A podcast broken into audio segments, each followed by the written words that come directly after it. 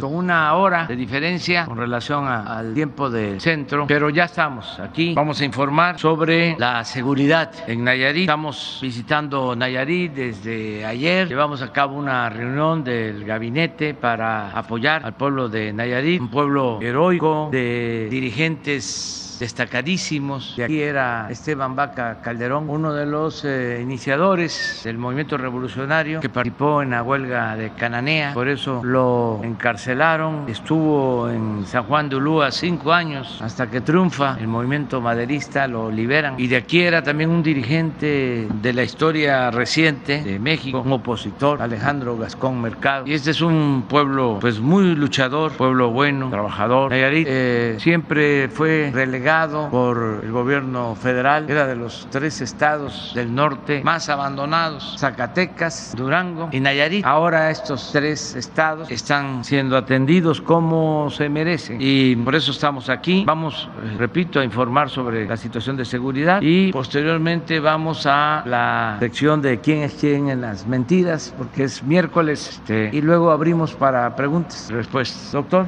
Agradecerle su presencia nuevamente en Nayarit, señor presidente. Gracias por el respaldo, gracias por el apoyo, gracias por iniciar aquí en Nayarit el modelo nacional de salud, gracias por el ejército mexicano empezar a partir del día de hoy la distribución por todo el territorio en cada uno de los municipios los medicamentos, los cuales definitivamente fortalecerán los servicios de salud. Sea usted bienvenido nuevamente y agradeceremos el apoyo que nos da y el apoyo que nos brinda en un futuro. Muchas gracias, señor presidente. Con su permiso, señor presidente. Buenos días. Vamos a eh, informar sobre la situación de seguridad pública aquí en el estado de Nayarit. Adelante. Bueno, son 20 municipios con los que cuenta el estado. El número de habitantes son 1.235.456 habitantes y el 68% de ellos, 68.83, se concentran aquí en estos municipios que son Tepic, Bahía de Banderas, Santiago Iscuincla, Compostela y Jalisco. Ahí están eh, concentrados los habitantes y también la las, eh, incidencia delictiva eh, del Estado también está este, pues, concentrada en esas partes. Asimismo, las fuerzas de seguridad pública también están eh, trabajando en esos lugares. Vemos la incidencia delictiva del Estado. Hay cuatro delitos que están hacia ah, este, la, la alza. Uno de ellos, uno más, está ah, con una tendencia a la baja y dos están contenidos. Pero hay, hay una parte importante, aquí podemos ver en el secuestro, aunque está hacia la alza, pero tiene el 21 lugar a nivel nacional. Los homicidios dolosos también eh, hay una alza, una tendencia a la alza, pero también en el 21 lugar, al igual que el robo a casa habitación con el 30 lugar a nivel nacional, con la extorsión eh, hacia la alza, pero un 28 lugar a nivel nacional y el total de delitos de impacto también un 30 lugar el estado a nivel nacional. Aquí vamos a ver las gráficas de cada uno de, los delitos, el secuestro eh, en octubre que es hasta el mes en donde tenemos información de conformidad a los datos del Secretariado Ejecutivo del Sistema Nacional de Seguridad Pública. Pues eh, hay un evento nada más, tienen en el transcurso del año, el 2021, siete de ellos, en el 2020 tuvieron tres eventos y en el 19 de igual manera tres eventos. Adelante, homicidios dolosos, también eh, un delito con tendencia a la alza, solamente 14 eh, homicidios que se presentaron en octubre y en el año llevan 171 homicidios, con, repito, el 21 lugar a nivel nacional. La trata de personas es uno de los delitos que solamente en el año ha habido en uno, un caso, en el 2021, un solo caso, y vienen de la, información que tenemos desde el 15, pues con un- muy pocas eh, este, delitos de esta, de esta naturaleza, de trata de personas. El 20 lugar ocupa a nivel nacional. El robo de vehículos eh, de los delitos con una tendencia hacia la baja. Se presentaron en el mes eh, de octubre 42, en el año 263, tiene el 28 lugar a nivel nacional. Robo a casa habitación eh, está con una tendencia hacia el alza, con 10 eh, este, eventos en octubre, 110 en lo que va del 2021. La extorsión, eh, en octubre no se presentó ningún eh, delito de esta eh, naturaleza. Tienen 14 en lo que va del año y ocupan, como cité, el 28 lugar a nivel nacional. El robo en transporte, también un, el 28 lugar a nivel nacional, está, es un delito que está contenido. En, en enero es donde se tiene el registro de uno de, un evento de esta naturaleza de robo a transporte. El total de delitos de alto impact, de impacto eh, tienen 236 que se presentaron en el último mes registrado con una tendencia hacia la alza, pero con el 30 lugar a nivel nacional. En cantidad de, de homicidios dolosos por entidad federativa en la presente administración y hasta octubre eh, ocupa el Estado el 26 lugar, muy por debajo de la, de la media nacional. Y eh, tomando oh, estos homicidios dolosos por cada 100 mil habitantes, tiene el 21 lugar, también muy por abajo de la media nacional. Los municipios donde eh, tienen mayor incidencia delictiva, tenemos Tepic y Bahía de Banderas, estos son los dos que, que presentan la mayor cantidad de delitos, también están registrados con menores cantidades, Compostela, Jalisco, del Nayar, Santiago y eh, en seguridad pública del Estado están concentrados, como lo vemos en la gráfica, Tepic, 1.439 policías, en Compostela 324, en Tecuala 127. Estos tres son los, de mayor número de policías, pero que están atendiendo la mayor cantidad o donde se eh, presentan la mayor cantidad de eh, delitos. Ahí tienen el 70.3% en estos tres municipios atendiendo este, a la, la, seguridad pública de, ahí eh, para beneficio de los ciudadanos. También eh, tienen un total de 2.687 elementos, sumando policía estatal y municipal, y de conformidad al, a lo que maneja la, la ONU, eh, tiene un déficit de 27.2% de fuerza policial. En cuanto a fuerzas de seguridad, eh, federales. Eh, la Secretaría de la Defensa Nacional tiene un total de elementos operativos, elementos que trabajan eh, día a día en, en, en todas las, las, áreas que conforman las coordinaciones regionales de la Guardia Nacional. Tenemos 939, la Secretaría de Marina 383, la Guardia Nacional 1.148 para hacer un total de 2.470 elementos operativos de esas tres fuerzas y que sumados a la Policía Estatal y a la Policía Municipal suman 5.027 hombres trabajando en esas tres coordinaciones que está dividido el Estado, que es Bahía de Banderas, Santiago Escuincla y Tepic. Eh, son las tres coordinaciones regionales de la Guardia Nacional.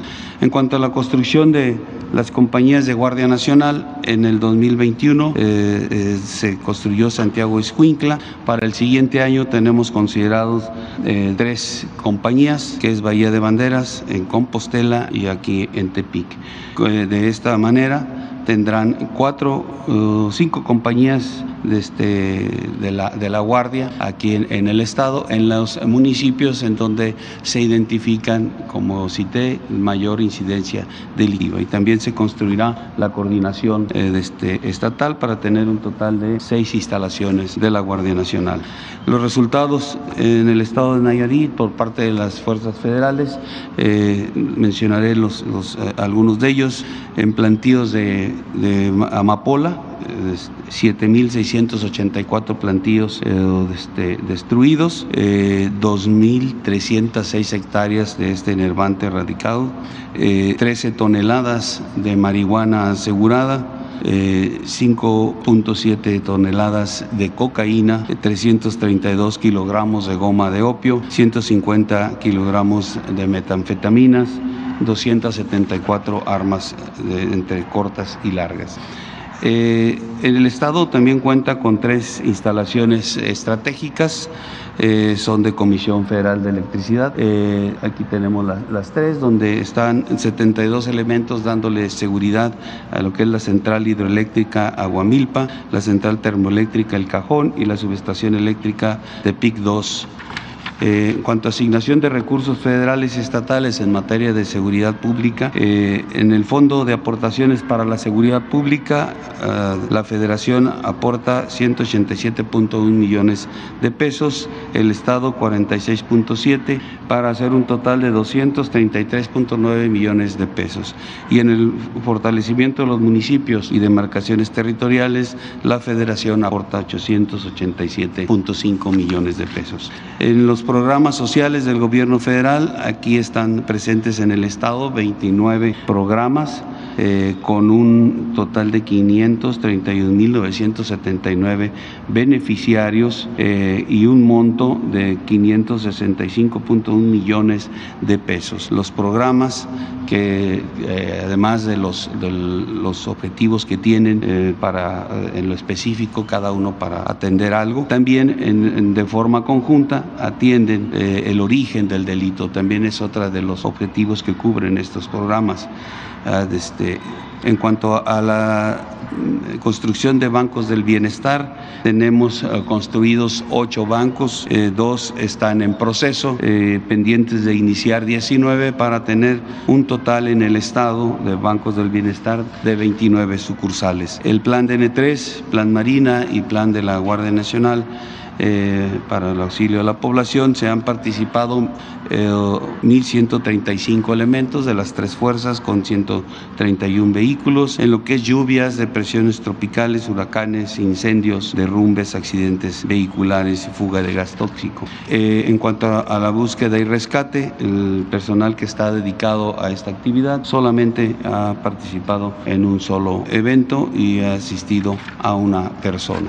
Es todo, señor presidente. Muchas gracias. Bueno, vamos a la sección de quién es quién en las mentiras con Ana Elizabeth García Vilches. Señor presidente, con su permiso, las dos primeras, no hoy traemos cuatro, pero las dos eh, primeras queremos que pongan mucha atención, puesto que se trata de una cuestión de seguridad eh, en cuanto a las vacunas. Primera, intentan extorsionar con el pretexto de las vacunas de refuerzo para adultos mayores contra COVID-19. No se deje sorprender. A partir del anuncio que hizo el presidente Andrés Manuel López Obrador sobre la aplicación de una dosis de refuerzo para adultos mayores, algunos usuarios de redes sociales alertaron sobre llamadas telefónicas en las que personas haciéndose pasar por funcionarios de la Secretaría de Salud piden información para hacer una cita eh, y ponerse la vacuna. Es falso. A través de un comunicado, el Instituto de Salud para el Bienestar aclaró que no está llamando para agendar citas de dosis de refuerzo de la vacuna. Aquí vemos la denuncia de un usuario que estuvo a punto de ser víctima de extorsión. Hacemos un llamado a la ciudadanía a que no se deje sorprender. Consulte fuentes oficiales. Para la vacuna de refuerzo no hay que registrarse, hay que acudir directamente al centro de vacunación para que le sea aplicada la dosis, sin costo alguno y sin requisitos. La segunda, por favor. También es falso que el IMSS solicite certificado de vacunación contra COVID-19 para ser atendido en sus clínicas y hospitales, como se difundió a través de redes sociales. Los servicios médicos del IMSS no están condicionados a presentar certificado de vacunación COVID.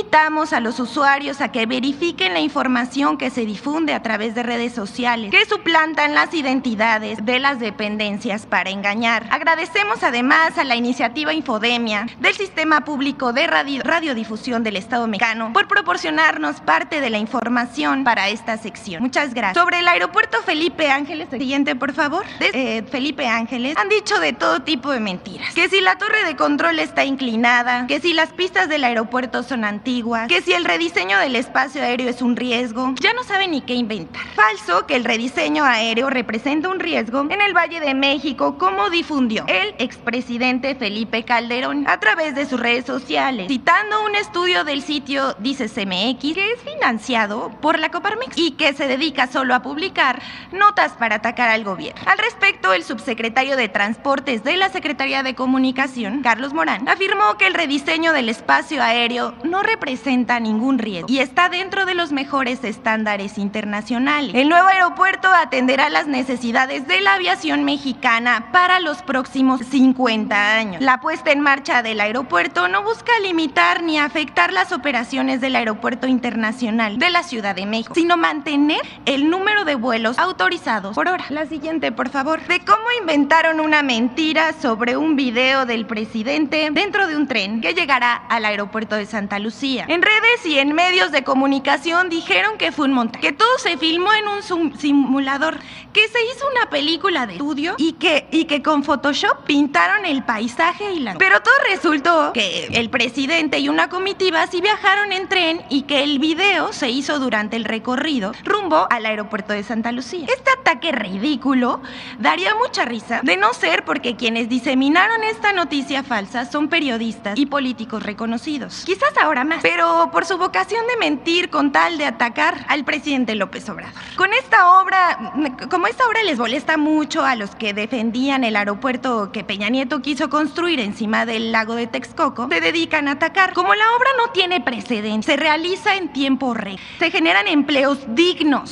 se combate la corrupción y se atenderá la demanda crecientes de vuelos aéreos, ya no haya ni cómo golpear. Pero hay niveles. Estos son los hechos. El domingo 5 de diciembre, el presidente Andrés Manuel López Obrador, acompañado de la doctora Beatriz Gutiérrez Müller, el secretario de la Defensa, Luis Crescencio Sandoval, la jefa de gobierno de la Ciudad de México, Claudia Sheinbaum, el gobernador del Estado de México, Alfredo del Mazo, así como el secretario de Comunicaciones y Transportes, entre otros funcionarios, realizaron un recorrido de supervisión de 8.7 kilómetros por las obras del tren que conectará la Ciudad de México con el nuevo aeropuerto internacional Felipe Ángeles. Aquí vemos la foto donde se aprecia el tren en el que viajó el presidente y su comitiva. En esta foto podemos ver el punto donde se subieron al tren y donde se bajaron. Es la anterior. Aquí algunas imágenes de cómo el domingo subieron al tren y después del recorrido bajaron de las inmediaciones del aeropuerto Felipe Ángeles. Este video, este es el video del presidente. La siguiente, por favor. A partir de su publicación comenzaron los ataques, pero esa mentira no les duró ni 24 horas. De los primeros fue Joaquín López Dóriga, que publicó un tuit en el que afirmó subieron a López Obrador en un simulador y lo dio como real. Así la 4T y todos felices. El vagón ni se mueve. Más tarde fue retomado por el expresidente Felipe Calderón, quien además pidió que se presentara el caso en esta sección. Señor, deseo concedido, pero por mentir.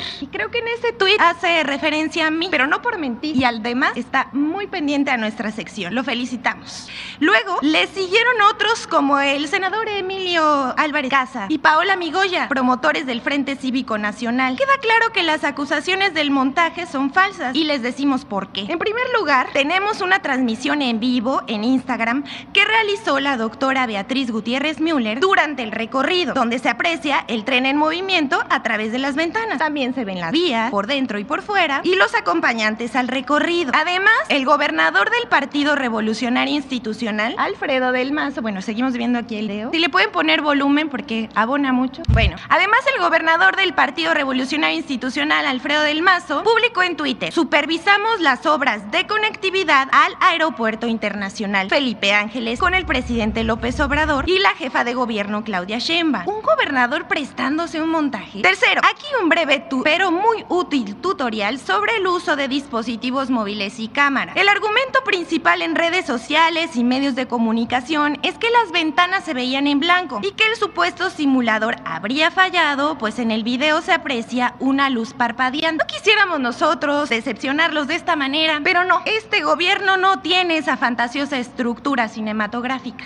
Tampoco pone pantallas verdes para photoshopear asistentes al Zócalo, como si lo hacía el PRI en 2012, 2015 y 2018 para publicar en medios y redes sus mítines en campaña. Se trata de un efecto de la cámara que al colocarla en modo manual, el usuario puede elegir cuánta luz desea ver. Al ponerlo frente a una cámara a mediodía en modo manual, como está grabado el video que publicó el presidente López Obrador, lo que enfoca la cámara son los rostros y bloquea el exceso de luz. Le invitamos a que lo intente en casa. Asimismo, en una parte del video se observa cómo el tren va avanzando al lado de una pared y nosotros les preguntamos si había una pared que querían ver. Sin embargo, no faltaron quienes corrigieron en redes la pifia. Por ejemplo, el usuario Freddy Olivieri tuiteó algo que nos parece que describe de cuerpo entero a los que protagonizaron este desaguisado. Vamos a ver el tuit. Confunden a su hijo con una señora. Confunden un tren con un simulador. Confunden un acuerdo con un golpe de Estado. Confunden el hecho de que México los detesta con pensar que los quiere de vuelta. En lugar de llamarlos oposición, deberíamos llamarlos confusión. Les queda mal. Bueno,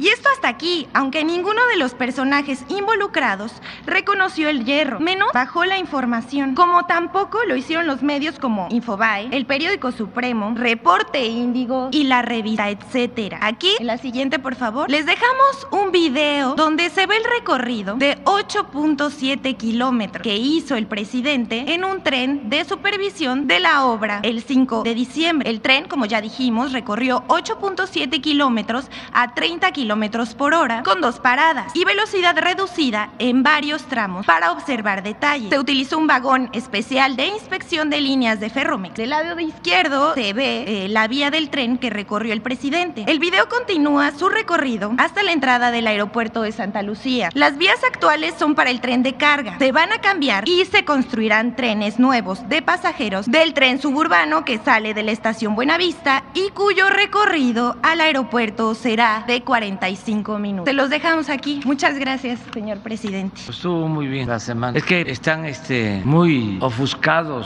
muy nerviosos. Eso es lo que venimos planteando. Es que cambió el régimen. No es un cambio de gobierno, es un cambio de régimen. Por eso es la cuarta transformación. Ellos pensaban que iba a ser más de lo mismo. Una segunda versión de lo que fue el 2000. ¿Se acuerdan cómo con la consigna del cambio engañaron? Porque siguió lo mismo. Es lo que se llama gato pardismo, que las cosas en apariencia cambian para seguir igual. Así coloquialmente es como decir la misma gata, nada más que revolcada. Entonces pensaron que nosotros íbamos a continuar con la misma política económica para beneficio de minorías, que íbamos a continuar dándole la espalda al pueblo, que íbamos a continuar permitiendo, tolerando la corrupción que imperó durante el periodo neoliberal, que íbamos a darle continuidad al saqueo de los bienes de México que no se había registrado desde la época colonial. Nunca habían saqueado tanto a México como en los últimos 36 años antes de que llegáramos nosotros a la presidencia. Pensaron también que íbamos a seguir comprando lealtades, conciencias, que íbamos a seguir entregando el dinero del presupuesto a medios de información que se venden o se alquilan para aplaudir y callar. Pensaron que íbamos a seguir también entregando dinero a los caciques de la intelectualidad orgánica. Entonces, como ya el que manda es el pueblo y los beneficios son para el pueblo, están molestos, no entienden, dicen uno de estos intelectuales muy este, famosos, una eminencia, un sabiondo, de que está muy mal el gobierno que encabezó, pero que todo es un asunto emotivo, que es este puro amor. Y claro que le tenemos un profundo amor al pueblo y amor con amor se paga. Claro que existe esta comunicación fraterna, amorosa, pero que no se dan cuenta o no quieren acercar, no quieren ver de que antes el presupuesto se quedaba en unas cuantas manos y que no le llegaba nada a la mayoría de los mexicanos, que era una minoría nada más la que se beneficiaba, que la vida pública tenía que ver nada más con las élites, que el pueblo no era tomado en cuenta. No aceptan de que esto ya cambió, de que hay una nueva mentalidad en el pueblo, cambió la mentalidad del pueblo, hay una nueva realidad. No se puede poner vino nuevo en botellas viejas, ya se están llevando a cabo reacomodos, es distinto completamente lo que está sucediendo ahora a lo que pasaba durante el periodo neoliberal. No lo entienden, no lo aceptan y en su enojo caen hasta en el ridículo. Imagínense, no es nada más López Dóriga, ni siquiera Felipe Calderón. Es, siempre lo he dicho, un pensamiento de muchos, de millones. Afortunadamente es mayoría la gente que está despertando, pero sigue habiendo muchos dogmáticos, conservadores, que se obnubilan y no quieren ver la nueva realidad y por eso caen en el ridículo. Es muy interesante que hace un momento que estaban presentando estas imágenes, decía Elizabeth que en las redes sociales, a diferencia de otras mentiras, ya está, ya no pegó, ya la mayoría de la gente este, se dio cuenta, pues, pero no sucede así con otras mentiras o no sucedía así. Por eso es muy alentador, porque también ya esto ya no le funciona. ¿Por qué no pones una encuesta que hicieron sobre estas imágenes? Esos son los sentimientos, los comentarios en Twitter. A favor de nosotros 30, neutro 23 o 28 18, contra López Dóriga 24, en contra de AMLO 14, a favor de López Dóriga 4%. Y es Twitter, porque en todo hay niveles. El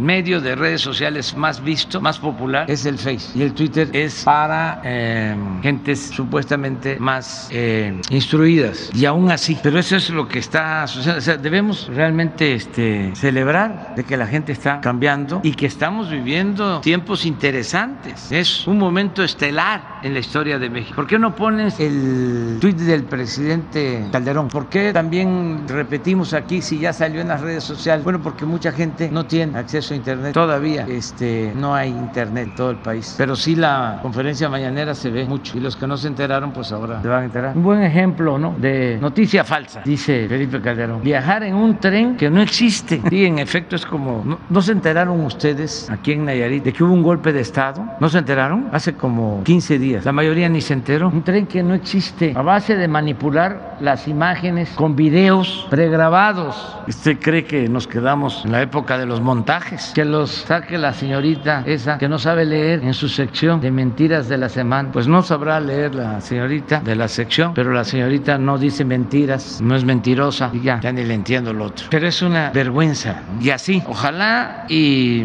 cuiden su prestigio. Se puede decir que no tienen, pero no eh, debemos ser injustos y lapidarios. Pero deben de cuidarse, sobre todo un expresidente por lo que representó pues, a México en su tiempo. Los periodistas, lo mismo, tienen una función social que amerita la aplicación de un código de ética. Periodismo como la política es un imperativo ético. Entonces, pero también tiene cosas buenas. Este, Fox, Calderón, Diego, Fernández Ceballos, Cuadri, López Dóriga, Lole de Mola, los del proceso, los del Reforma, Aristegui, todos ayudan porque nosotros aspiramos a llevar a cabo la transformación por la vía democrática y la democracia requiere de contrapesos. La democracia es competencia para que nadie se sienta absoluto en ningún nivel de la escala. La dictadura es pensamiento único, es censura. La democracia es pluralidad, es debate y además el que las diferencias se expresen de esta forma. La verdad que es hasta para decirles ternuritas, es para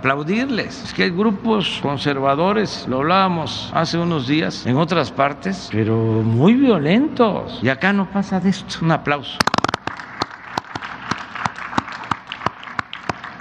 Y vamos avanzando, eso es también lo bueno. Bueno, ya, abrimos.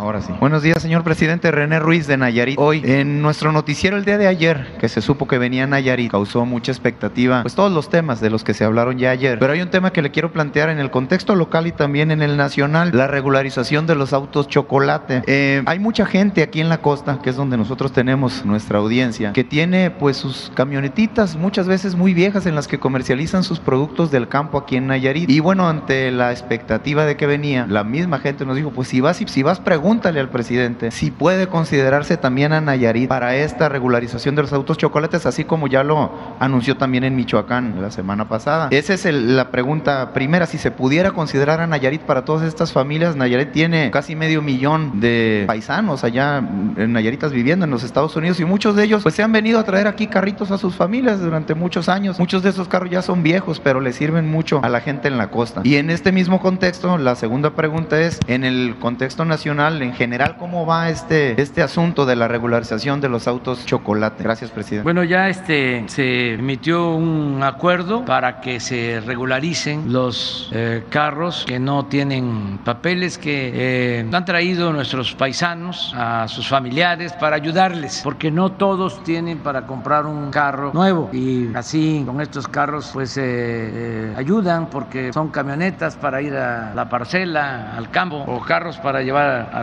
hijos a la escuela o para trasladarse de un lugar a otro. Entonces eh, ya se emitió este acuerdo, se va a aplicar. Originalmente estaba pensado para la eh, zona fronteriza, pero ya eh, nos hicieron la solicitud también en Michoacán y decidimos también ampliarlo a Michoacán. Y ahora que tú lo estás planteando, nosotros le tenemos mucho afecto al pueblo de Nayarit, mucho, mucho, mucho afecto, porque ya lo dije, durante mucho tiempo se marginó a Nayarit Nayarit. Entonces, este, me comprometo a que también se va a aplicar el programa para eh, Nayarit, la regularización de los carros que tienen familiares de paisanos, que además nos han ayudado muchísimo, paisanas, paisanos. Yo lo dije ayer, estoy seguro, a ver si conseguimos eh, los ingresos hasta octubre, que es el informe del Banco de México, sobre remesas. ¿Cuánto ha llegado a Nayarit? Es sin duda más que el presupuesto de Nayarit, lo que envían nuestros paisanos. A lo mejor me equivoco, pero ahora lo vamos a ver. Un millón de dólares diarios. Sí, entonces son 365 millones de dólares al año. Pues este estaríamos hablando de mm, 300, eh, 3 mil, 6 mil, como 10 mil millones de pesos. Ahora hacemos la cuenta. Casi cada familia de Nayaritas tiene algún, algún familiar viviendo allá.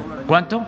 14 mil millones. ¿Y cuánto es el presupuesto? Pues ahí va. Y, espérese, doctor, porque es que está creciendo mucho. Vamos a esperar el dato. Eh, Carlos Torres tiene el informe. Este, entonces ya quedamos. Ya les puedes este, informar en tu programa eh, cuáles son las reglas. Nos vamos a poner de acuerdo con el gobernador, con el doctor este, Miguel Ángel Navarro. Eh, es un registro porque también nos ayuda para tener control sobre quiénes son los que tienen los carros, porque a veces se usan estos carros para cometer ilícitos y no se sabe. O este, están a nombre de personas que ya los vendieron y este, también por cuestiones de seguridad. Es muy importante tener un registro y se les van a entregar unas placas y este, ya no van a ser molestados, porque eso es también lo otro, que para tener un carro en algunos lugares tienen que estar pagando moches, cuotas, entonces ya se termina. Nada más que aplica, va a aplicar de una vez, que es el acuerdo, eh, hasta finales de este mes. Los, los que entren Que hayan entrado hasta... hasta finales de este mes, finales de este año.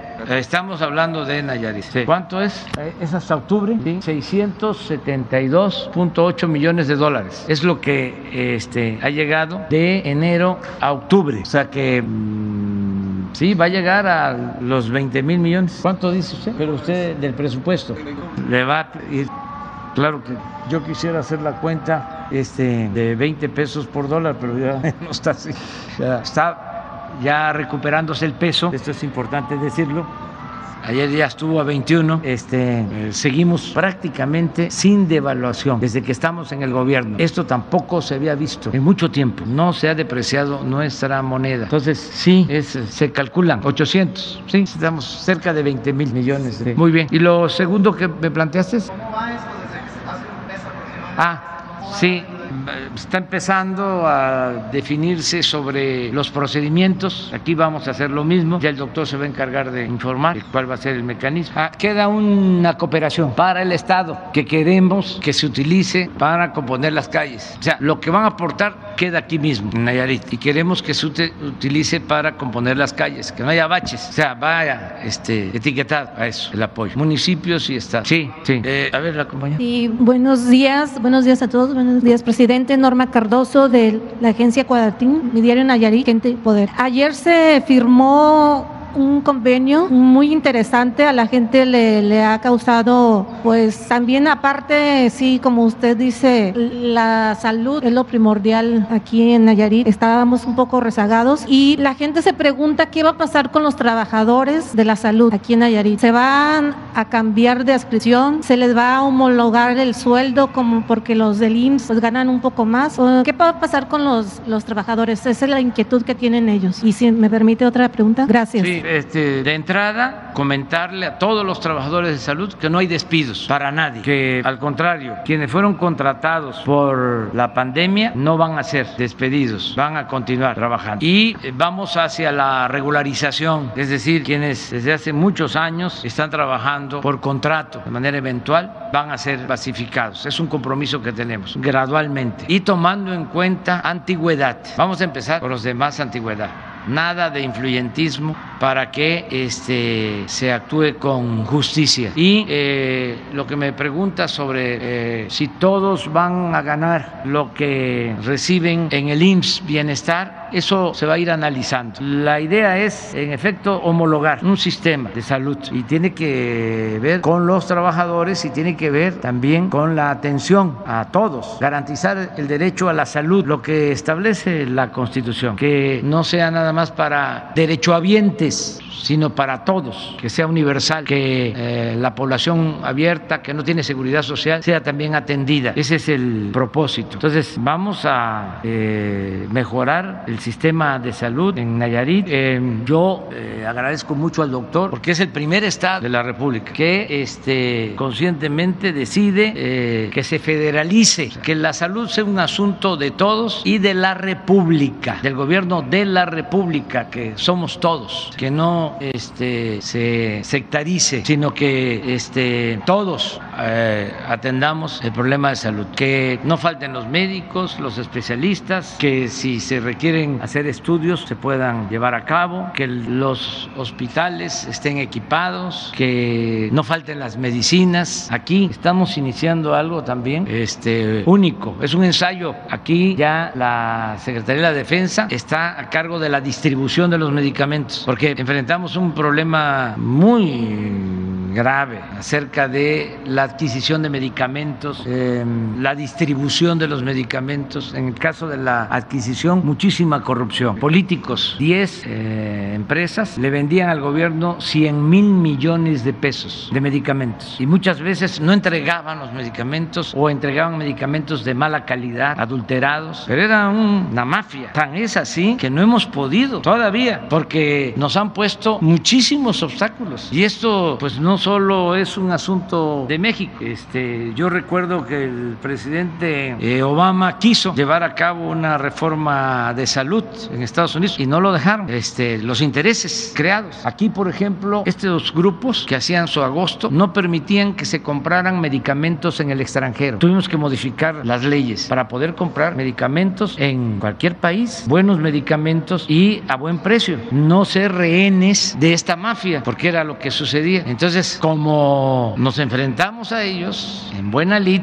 pensaron que no íbamos a aguantar echaron a andar campañas en medios de comunicación, porque estaban también metidos dueños de medios de comunicación en el negocio de la venta de los medicamentos, eh, que no había medicamentos, que los niños con cáncer no eran atendidos porque no había medicamentos. Y sí, en efecto, porque hubo bloqueos este, y no les importaba eh, exponer a los niños, nada, con el propósito de que nosotros diéramos marcha atrás y dijimos, no, ya estamos comprando los medicamentos afuera, pero esa es la parte de la adquisición. Viene el problema de la distribución, que tiene dos eh, procesos. Uno es la distribución eh, de la Ciudad de México, de donde estaban las distribuidoras, a los estados. Y otra, la distribución, el otro proceso, de los estados a los centros de salud, a los hospitales. En los dos casos había también corrupción. ¿Qué pasó? Se resuelve el problema del abasto, se compran los medicamentos, se hacen compromisos de distribución y no se distribuían los medicamentos, se mantenían en los almacenes también para continuar el bloqueo. Resolvimos bajar los medicamentos, en el caso del Seguro Social en especial, hacia los estados. Ah, pero lo que llaman la última milla, cómo llegar o hacer llegar los medicamentos a las unidades médicas, a los centros de salud, a la Yesca, por poner un ejemplo, eh, Guatecuala, cómo, cómo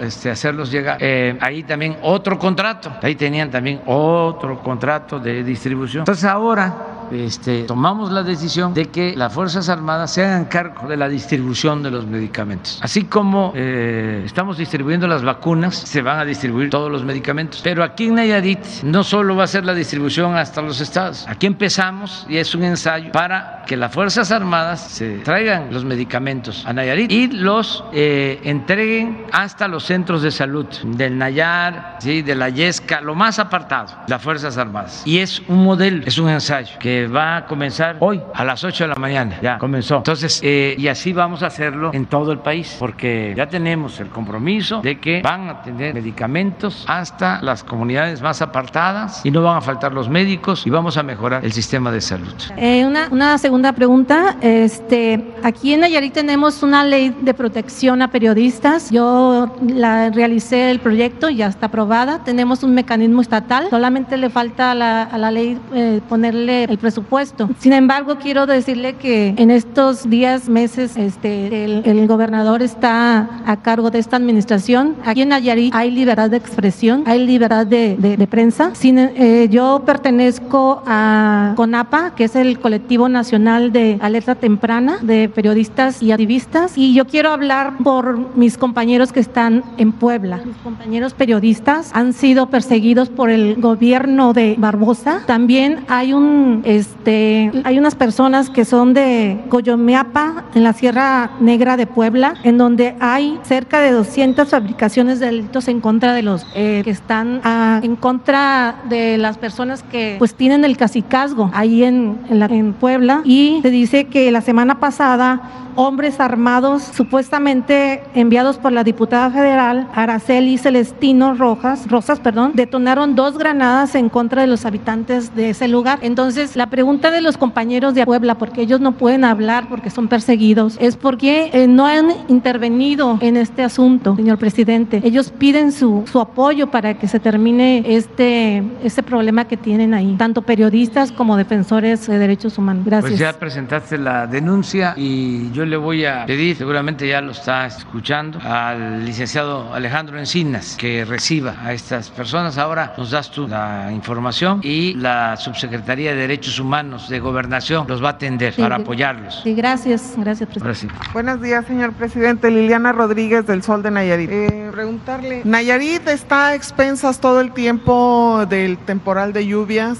de la inclemencia del tiempo, sobre todo en la zona norte. Tenemos el problema que cada año pues se inundan eh, los municipios del norte del estado. En el plan de apoyo al estado de Nayarit está contemplado ya lo que ha solicitado el gobernador con respecto a la generación de obras en la parte alta del río San Pedro y Acaponeta. Esa es una pregunta. No los planteó el gobernador, lo vamos a, analizar. Estamos eh, trabajando en el norte, en lo que es todo el distrito de riego, de lo que significa el canal centenario. Es una obra que está haciendo la Secretaría de la Defensa los ingenieros militares. Es una inversión de alrededor de 10 mil millones para beneficio de productores que van a tener 40 mil hectáreas de riego. La parte baja, lo que tú estás planteando, que es lo que propuso el gobernador ayer, es buscar la manera de tener eh, presas para detener el agua de la sierra eh, y evitar eh, las inundaciones en la parte de la planicie del estado. Eso lo vamos a analizar.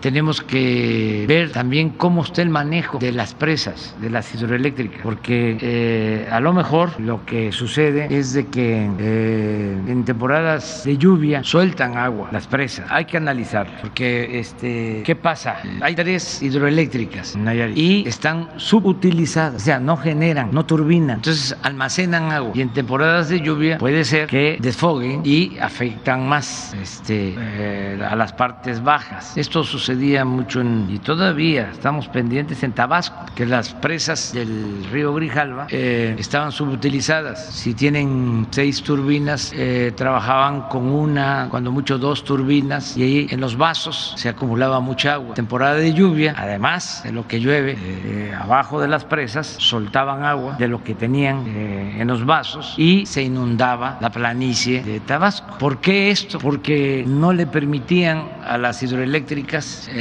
subir la energía, no les daban lo que llaman despacho para no competir con las empresas particulares y comprar la energía a las empresas privadas. Este, aquí hay que ver sobre el manejo de las hidroeléctricas. También seguramente nos está escuchando o va a saberlo el licenciado Bartlett, que estuvo ayer aquí, eh, para que mm, lleven a cabo una este, supervisión y pedirle también a Germán Martínez de Conagua que este, analice la propuesta del doctor. Gracias, presidente. Otra pregunta. El estado de Nayarit es un estado con muy poco recurso y con graves problemas de corrupción. Nuestra capital tiene pocos espacios recreativos eh, derivado del poco desarrollo que ha habido en muchísimos años. Usted lo ha comentado, creo que el estado es uno de los más olvidados o había sido uno de los más olvidados. El cuatrienio pasado concesionó uno de los espacios prácticamente que tenemos los nayaritas, eh, que es la loma. está aquí en Tepic.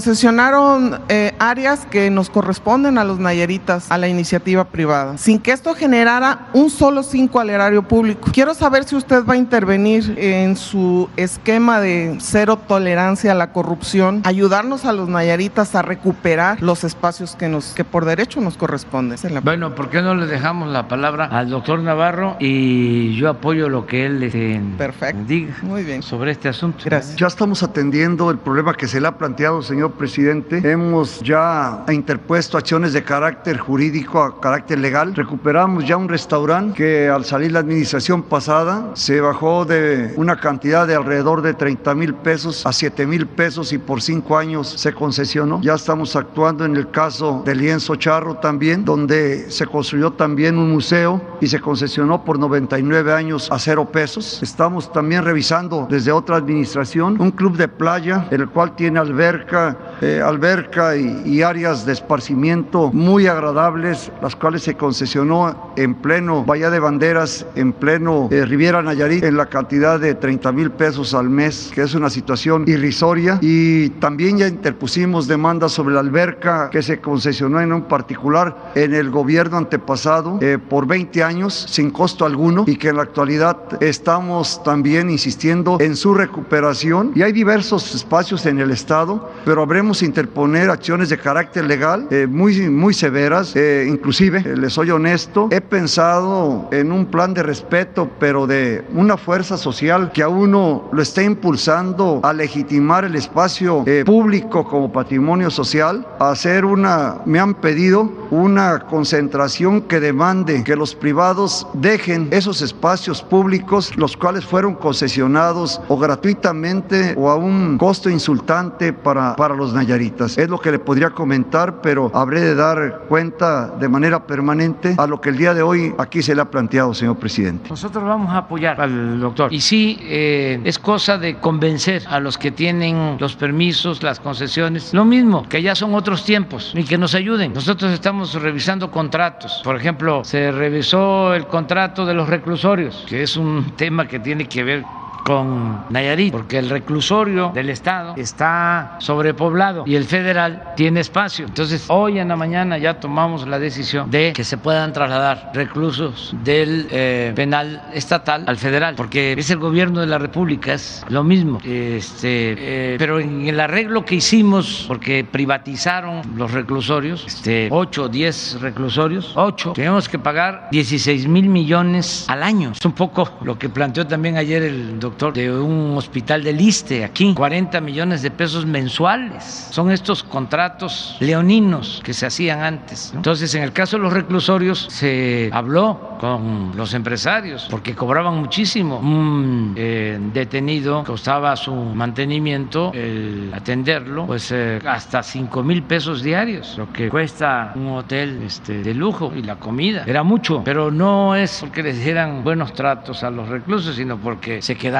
con todo el dinero las empresas. ¿Quiénes eran los concesionarios o quiénes son? Pues pura gente vinculada al gobierno, estos que están molestos, hasta dueños de medios de información, también en los reclusorios. Entonces, ¿qué hicimos? Si nos vamos a, a litigio, a denuncias, pues ahí se termina el gobierno. Además, ellos ahora también aprovecho para mandarles un mensaje a todos ellos de que yo soy muy perseverante, que no estén pensando que ya se va a acabar el sexenio. No, todavía me falta. Este, y no voy voy a dejar de limpiar porque hace mucho daño la corrupción. Entonces, en este caso, los reclusorios nos ahorramos, nos vamos a ahorrar en el sexenio 10 mil millones de pesos porque se llegó a un acuerdo de que redujeran los contratos en 15%. Lo mismo estamos haciendo en contratos que dieron, algunos ya cuando habíamos ganado, dieron los contratos para mantenimiento de carreteras, igual, elevadísimos, contratos a 10, a 20 años para darle mantenimiento a las carreteras y que el gobierno le esté pagando una renta año con año. estamos revisando y también vamos a ahorrar. Y ya eh, es importante aquí también en Nayarit decirle a los campesinos que vamos a entregarles a partir del año próximo fertilizantes eh, de manera gratuita. A los productores de maíz y de frijol vamos a empezar con los pequeños, pero van a tener fertilizantes gratuitos. ¿Por qué? Que también recuperamos ya 200 millones de dólares que se habían pagado eh, en demasía por una planta de fertilizantes que se compró en el sexenio anterior. Entonces nos van a devolver los 200 millones de dólares. Este, ya entregaron 50 millones de dólares y ese dinero es para fertilizantes. Eh, entonces, así hablando con ellos, se pueden recuperar todos estos espacios y si no se acepta de que ya son otros tiempos, pues ni modo, hay que presentar las denuncias para recuperarlo por la vía legal. Bueno, ¿qué les parece si ya este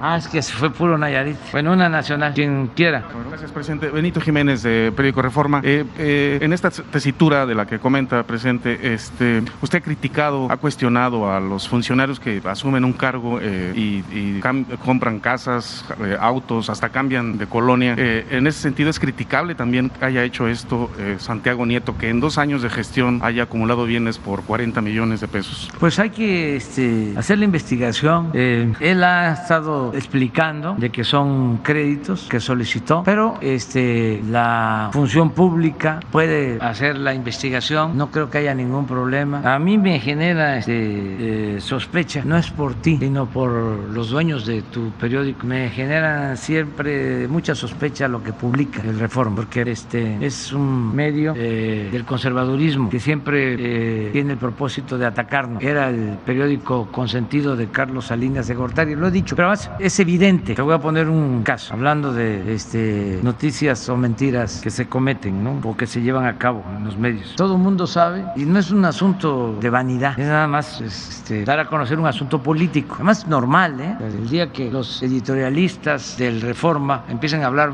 bien de mí, me va a preocupar, este, porque es un periódico, repito, conservador, que defiende al régimen de corrupción que prevalecía. Entonces, a todos le consta de que en las encuestas, hasta, bueno, el otro periódico este, contrario a nosotros, el Universal, y cualquier encuesta, Mitoski, las encuestas extranjeras, me este, dan una aceptación del orden del 70%, 68-70. Publicó el Reforma una encuesta hace una semana, creo que traigo el 56%. Una encuesta cuchareada, ese es el Reforma. Mienten un día sí y el otro también. Este, eh, y también usan la cuchara para eh, quitar y para poner levadura a los este, que ellos quieren proyectar. Vean las encuestas usan mucho la levadura y la cuchara, pero en general, por ejemplo, hicimos eh, un informe el día primero de diciembre, público y notorio, que se llenó el zócalo. ¿Ustedes creen que el Reforma sacó algo en la primera plana? Nada, no pasó nada. Y todos los articulistas, todos, sin excepción, son este, contrarios a nosotros. No hay objetividad, pero está bien, porque antes engañaban de que eran independientes, de que eran profesionales, de que eran objetivos, de que eran plurales. No, parte del cambio es el que ahora ya no hay medias tintas y se están quitando la máscara y cada quien se está mostrando como es. Son tiempos de definiciones, por eso no está mal. Habían intelectuales que fingían ser liberales cuando son eh, en realidad conservadores. Antes se decía de que en la política habían los políticos que llevaban a la práctica, ¿no? Se lo escuché en una ocasión riéndose al maestro González Pedrero, que en paz descanse, que decía don Jesús eh, Reyes Heroles, este, tú Enrique que eres de Tabasco, yo soy de Veracruz y conocemos cómo se este, comporta y en dónde este, se mueve el robalo, que es el único que se mueve y vive en dos aguas. Decía don Jesús, no queremos política robalera y es importante, nada de andar así dos aguas, medias tintas, zigzagueando, no, ser lo que uno representa. Eso es la política, representar algo y a alguien, no simular, no la hipocresía. Entonces, en el caso del Reforma, zigzagueaban ese periodismo objetivo, profesional y otros medios. ¿no? Y ahora no, ahora ya no hay este margen, como decía Juan Álvarez. Esta ancheta es muy angosta, no hay ni para dónde hacerse. O sea, es un lado u otro. Y dicen, es que está mal el maniqueísmo en política, no puede ser blanco o negro. Sí, no debe ser así, pero tampoco la simulación. Entonces, ese es lo de Santiago, que lo investigue si le corresponde.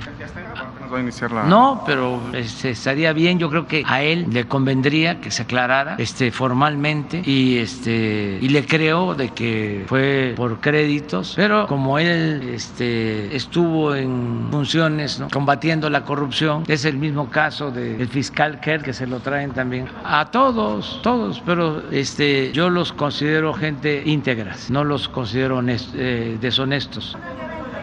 No es una guerra de la mafia del poder, o sea, de estos mismos. Saben que ahora acaba de surgir una nueva organización. Había una que se llamaba México a favor de la corrupción. ¿Cómo es que se llamaba? Mexicanos a favor de la corrupción. No, Unidos por la corrupción, Unidos contra la corrupción. De Claudio X González, la señora Casal, María Amparo Casal, que estuvo en gobernación, y otro, el de Coparmex. Pero como ya no les este, funcionan sus membretes, sus mentiras, ahora ya cambiaron y hay, ¿cómo se llama ahora el nuevo? Signos vitales. O sea que siguen vivos, pues signos vitales. Entonces, es lo mismo, pero que conste, no es eh, contra ti, es, son los, los juncos, los dueños de, de, la reforma, que son los mismos dueños del norte, pero tampoco es ninguna novedad desde que nació ese periódico, es conservador, pero tuvo una etapa en que, bueno, escribía ahí Lorenzo Meyer, ya no escribe ahí, pero y otros, eh, un buen periodista, René Delgado, y todos fueron saliendo y ya se derechizó por completo. Y son los intereses porque tienen que ver con el señor Fernández de Nuevo León, de los Oxo, pues todos los que eran los que se sentían los dueños de México. Eh, cuando se funda Reforma en la Ciudad de México, durante el gobierno de Salinas, de Gortari, cuando Reforma cuestionó a Salinas, que Salinas fue una blanca paloma, este, fue un magnífico gobierno. Entonces, por eso, pero de todas maneras, lo que debe de quedar en claro es que nosotros no somos tapadera de nadie, este, y nos hemos propuesto, porque ese fue el mandato que nos dio el pueblo, acabar con la corrupción y con la impunidad, sea quien sea, hasta mis hijos, sean quien sea. No hay tolerancia para nadie. No, no. Y este y es lo mismo, por ejemplo, tú eres del Universal, ¿verdad? mi amigo, no, mi ex amigo, eh, Ilio Ortiz, como lo encontraron allá en la boda de Santiago con 30 mil dólares, pues este debe estar enojadísimo, ¿no? Contra el fiscal, ¿cómo se llama? Este Alejandro. Pues es que este no, es que ese es el tipo de periodismo que se hacía antes y que siguen haciendo el Reforma y el Universal. Yo recuerdo, bueno, tantas cosas, aquí me voy a llevar toda la mañana hablando de eso pero las filtraciones eran parte pues del quehacer periodístico de antes del Reforma y del Universal. Entonces para los jóvenes, los que estudian comunicación social, que ya no hagan ese periodismo, que no este, estén tomando como eh, prototipo de periodismo al Reforma, al Universal y a otros, ¿no? Lo mismo en el caso de la radio, lo mismo en el caso de la televisión, porque ya este, se están dando cambios, son muy importantes y lo que se está viendo es de que el Universal no quiere cambiar. Y Reforma tampoco. No este, entienden de que hay una nueva realidad. Siguen con la misma cosa, la misma politiquería, nada más que llevada al, al periodismo. Pero no es contigo, ¿eh? O sea, tú, todo mi respeto y toda mi admiración. Es con los machuchones, porque ellos están muy bien allá, ¿no? Desayuno y comida y buenos vinos y aviones y yates, los dueños, ¿no? Y los periodistas ganando poco este, y mandándolos, ¿no? A preguntar este, a, a nosotros eh, cosas que, este, que tienen que ver con tus intereses. Sí, sí, sí, sí, sí, sí. Sí, sí, pero digo, eh, si continúa ese periodismo sensacionalista, ya no, ya no. este, antes el alarma, los demás se da, seguramente, de acuerdo. Le leía mucho, pero ahora ya no, ahora ya las redes y esto estamos viendo, ¿no? De cómo eh, la misma gente se hace cargo de desmentir el derecho de, la réplica, ya se ejerce, pero imagínense, ocho columnas del Universal, ocho columnas del Reforma para esto. a ver, ¿por qué no? Hay ocho columnas del Reforma dando a conocer de que el Oxxo paga menos por la luz que una tienda de abarrotes, no que una familia pobre. Eso sí es nota importante. Así la gente diría, qué barbaridad, cuántas injusticias. Y en ese periódico sí dicen la verdad. Y a comprar reforma. Pero si siguen con eso, pues ¿quién va a comprar reforma? Pues solo los conservadores. O sea, que eso sí, ahí no hay este, argumentación, ahí es fobia. Y todo lo que digan de nosotros es cierto. Y si este, lo dice reforma, ya. Pero no va a pasar de... Este, este, muchos lectores, porque afortunadamente son mal agentes este, liberales. Pero lo que preguntas, este, que se haga la investigación sobre lo de Santiago y luego lo, del fiscal para el Universal, porque parece que el reforma la trae contra Santiago. Sí, y este, sí, puede ser. Y el Universal contra el fiscal. Así está. Ahora sí que, como diría el maestro Pellicer, sigan su camino. Yo ya me voy a desayunar. Muchas gracias. Dios.